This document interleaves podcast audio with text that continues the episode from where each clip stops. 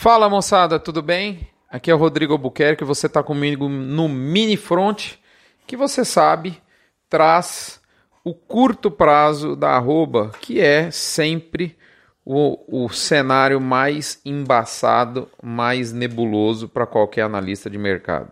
Costumo dizer que o curto prazo é a grande demanda do produtor e é a menor entrega de todo análise do mercado. Análise do mercado gosta de falar de médio e longo prazo e não do curto prazo, porque realmente é muito difícil, para não dizer impossível, acertar o horizonte de preço.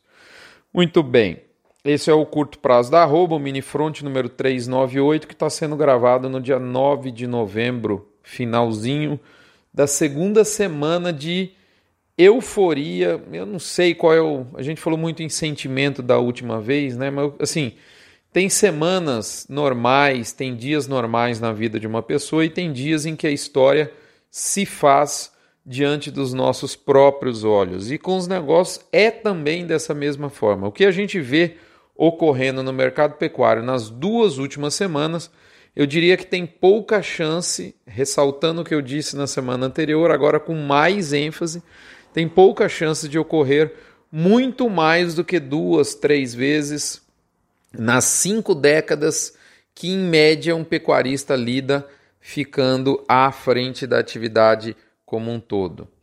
Esse minifront chega a você, sempre é bom lembrá-lo, no oferecimento de MSD Saúde e Reprodução Animal, Virginiamicina Vmax da Fibro, a linha de suplementação Aglomerax, especialmente desenhada para uso no período das águas da Conan Nutrição Animal, Boitel da Agropecuária Grande Lago de Jussara, Goiás, Bifet, o suplemento energético para engorda, é, para engorda e outras frases, como cria, por exemplo, recria, né? para quem quer adensar a energia da dieta de bovinos, vendido pela Vacinar.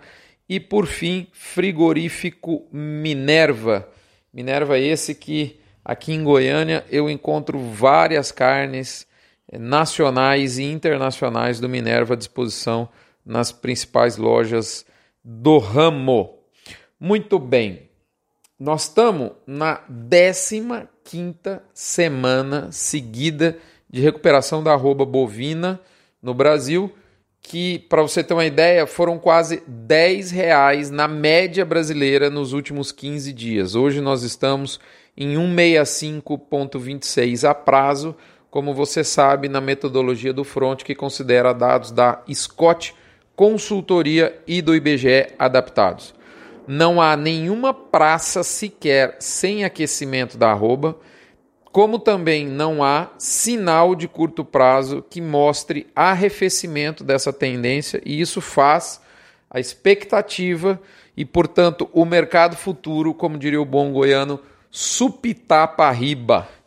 As escalas também não param de encurtar ou de patinar e a carne, apesar de estar tá longe de ter uma demanda de primeira, não para de subir, porque no português rasgado não tem para quem quer. E aí é óbvio que a lei da oferta e demanda traz, faz o seu papel. Aliás, lei que não faz o seu papel é só lá em Brasília, não é mesmo? Muito bem.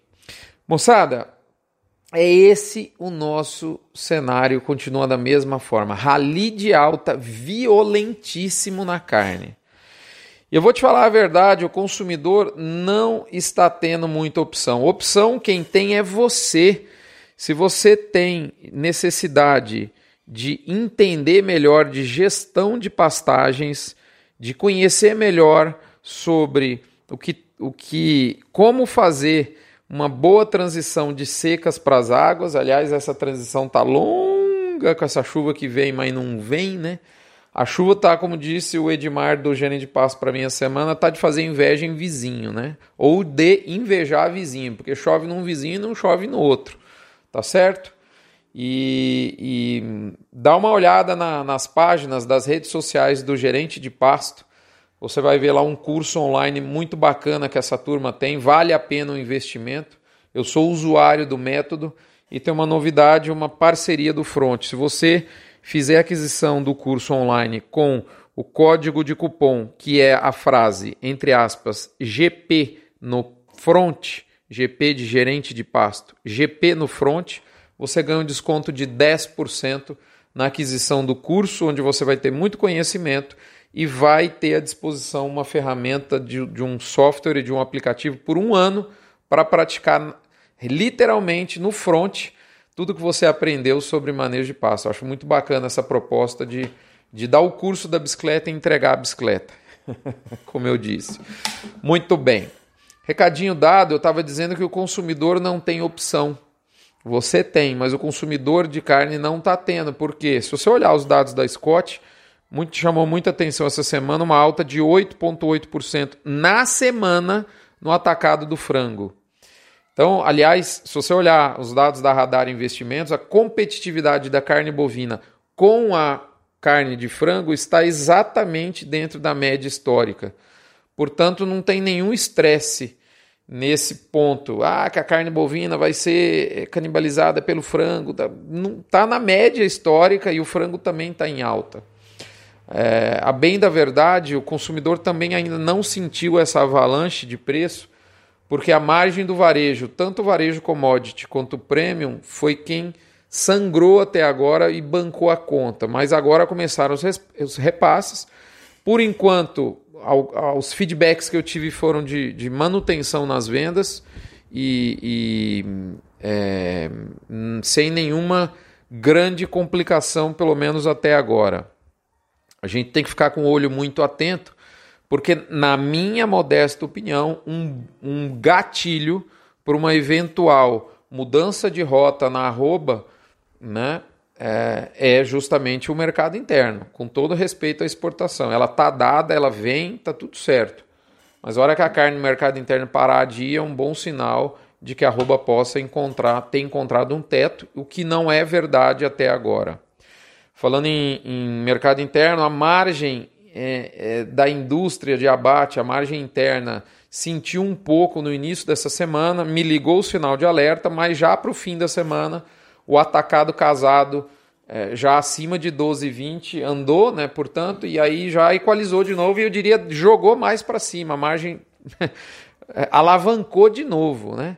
O dólar, com essa bagunça de Brasília, deu também de novo um tom de, de, de alta né, e corrobora com esse cenário de firmeza que a gente está vendo aí. Então, assim, moral da história, não consigo ver que o mercado tenha achado um teto e, portanto, ele pode ir mais.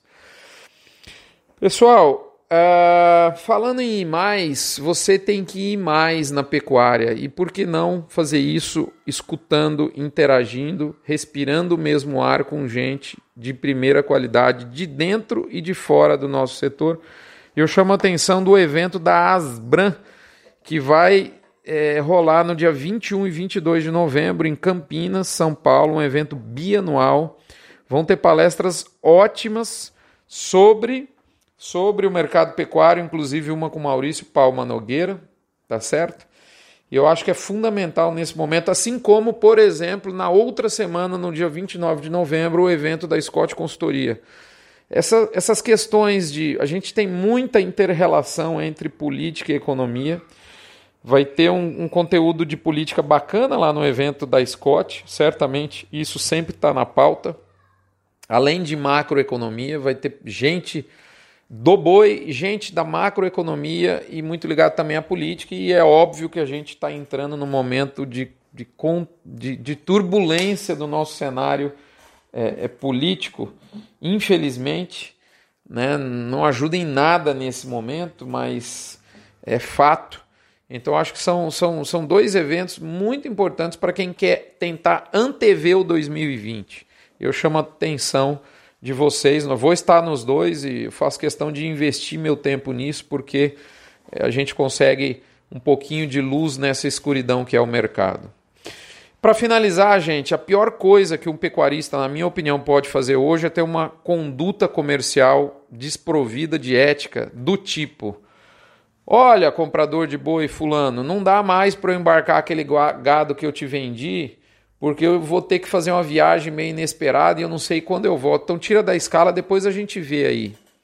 Ó, oh, não dá mais para embarcar aquele gado que eu te vendi, porque, rapaz, não é de ver que a minha balança quebrou aqui do curral e eu não tô achando o sujeito de consertar. Então, assim, tirar gado de escala e pior, quebrar a mandioca, né?